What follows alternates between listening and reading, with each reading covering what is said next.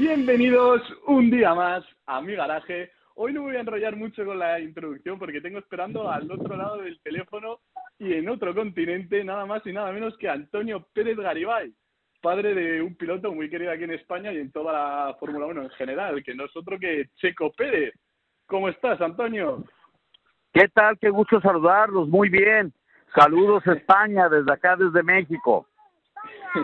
Me alegra mucho tenerte hoy aquí, sobre todo por, por conocer un poco más de la historia de alguien que, que es pura, puras carreras, que, que ha vivido desde, desde su infancia. Me gustaría, para que la gente te conociera un poco más aquí en, en, en España, que nos contaras un poco cómo fueron tus inicios en, en el mundo de las carreras a mí, por ejemplo, hay una anécdota que me encanta y es la de eh, cómo, cómo fabricabas carretas y que acabaste montando una competición. Explícanos un poco cómo fue todo eso, porque a mí estas cosas me maravillan, como emprendedor también un poco que, que soy. Claro, claro, pues pequeño, no teníamos los recursos económicos para comprar go-karts y construía unas carretas de madera y con valeros, con valeros de acero de camiones usados y era con lo que jugaba con mis carretas, pues en lugar de tener go-karts, ¿ya me entiendes? Sí, sí, sí, sí, que eh, montaste además una competición en la que pues además ibas vendiendo esas carretas, ¿no? Para sacar un dinero y que acabó dando los frutos de, de una competición que movía ahí a muchos chavales, ¿no? Claro, tenemos un campeonatito de carretas, mis amigos boleritos, muy pobres, y todos queríamos jugar a los carros, y todos teníamos nuestras carretas y yo se las vendía y las pintaba y las detallaba como si fueran Fórmula 1, pero eran carretas de tablas, de madera, con soga, no teníamos volantes, manejamos la dirección con los pies y era como jugábamos, no teníamos para comprar los go-karts tan caros que tenían otros niños. Qué maravilla, qué maravilla. Al final son puras carreras de una persona que las ha vivido desde joven, que ha competido y por eso te quería hoy también eh, preguntar una, una cuestión siempre que, que nos viene a la cabeza a todos los que nos gusta el mundo de las carreras, pero que por el hecho de no estar eh, al pie del cañón siempre, como por ejemplo es tu caso, eh, y es una pregunta eh, muy sencilla y es, ¿piloto se nace o se hace? ¿Qué opina Antonio? No, no, te quiero ser sincero, el piloto se hace. Eh, los recursos que les dedican muchos padres a sus hijos no pueden hacer. O sea, el talento no viene en la incubadora, lo tienes que ir construyendo y desarrollando al paso del tiempo. Eh, ningún piloto de los que tú encuentres nació siendo lo que es.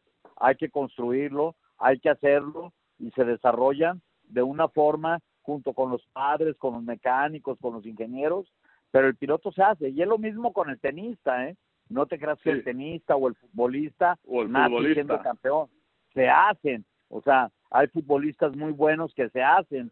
Si tú ves en Brasil, los niños pobres, cómo juegan el, el, el voleibol con los pies en Río de Janeiro, en la playa, con cocos y descalzos, pues ellos se hacen. Por eso son lo que son.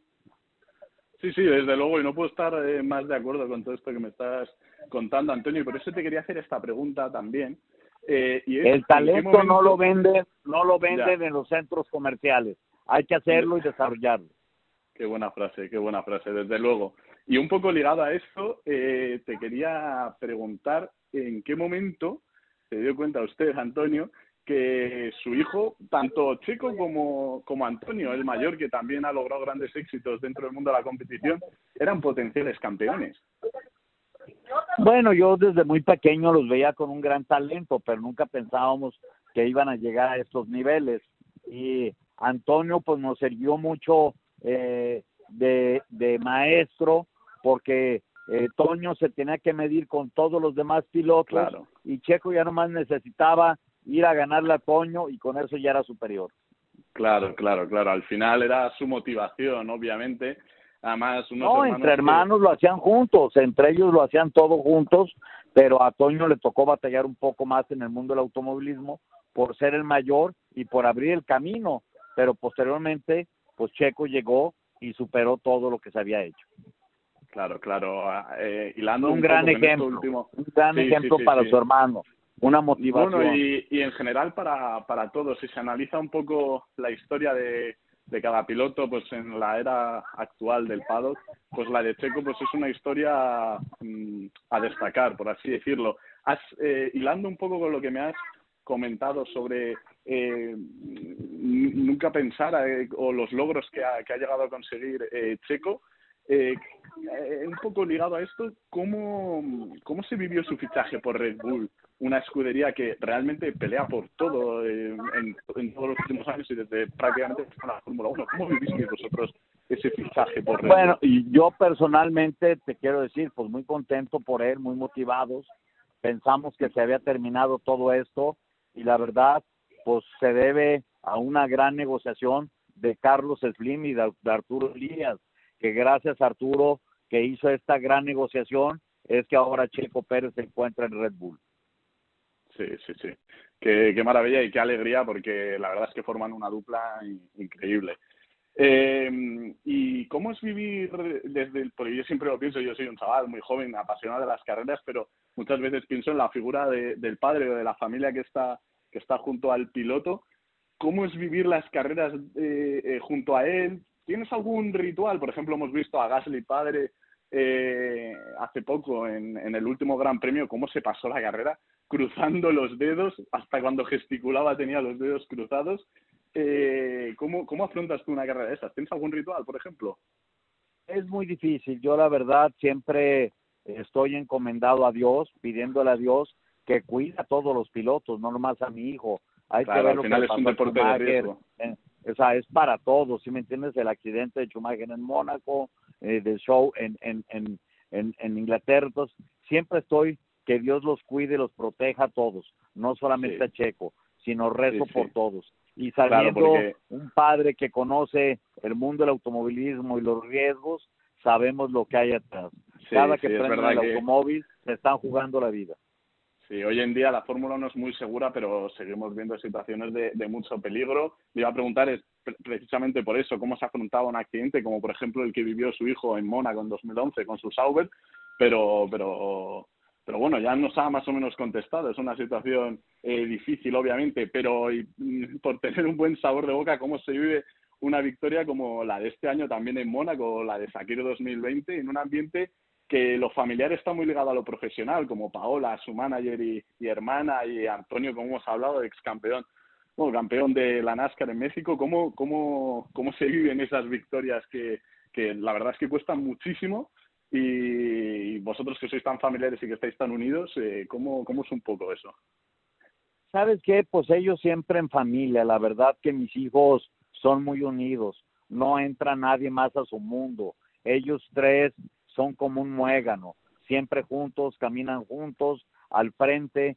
Hoy estamos Qué aquí bonito. todos unidos de vacaciones. Aquí está Paola que vino de Europa, acá está Checo, acá está Carlota, Carola, el Chequito, Sebastián, Toñito. Acá está toda la familia, Marilú. Estamos todos, todos de vacación y nos tocó un tiempo para disfrutar a la familia.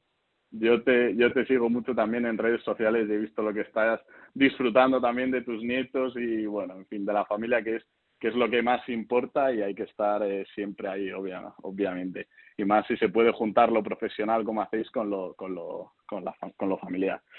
Eh, hablando un poco también de la Fórmula 1 actual y para terminar un poco esta, esta charla que me está pareciendo increíble, que ojalá eh, pudiera durar más, eh, te quería preguntar cómo, cómo ves esta temporada, el nuevo reglamento que ha habido, Red Bull que cada vez está sacándole más puntos a Ferrari, incluso si me si te atreverías a darme alguna alguna predicción, Antonio. Bueno, yo creo que el, el tema, la predicción que te doy es que nuevamente, como lo dije el año pasado desde el principio, Red Bull va a ser campeón y nuevamente este año Red Bull será campeón.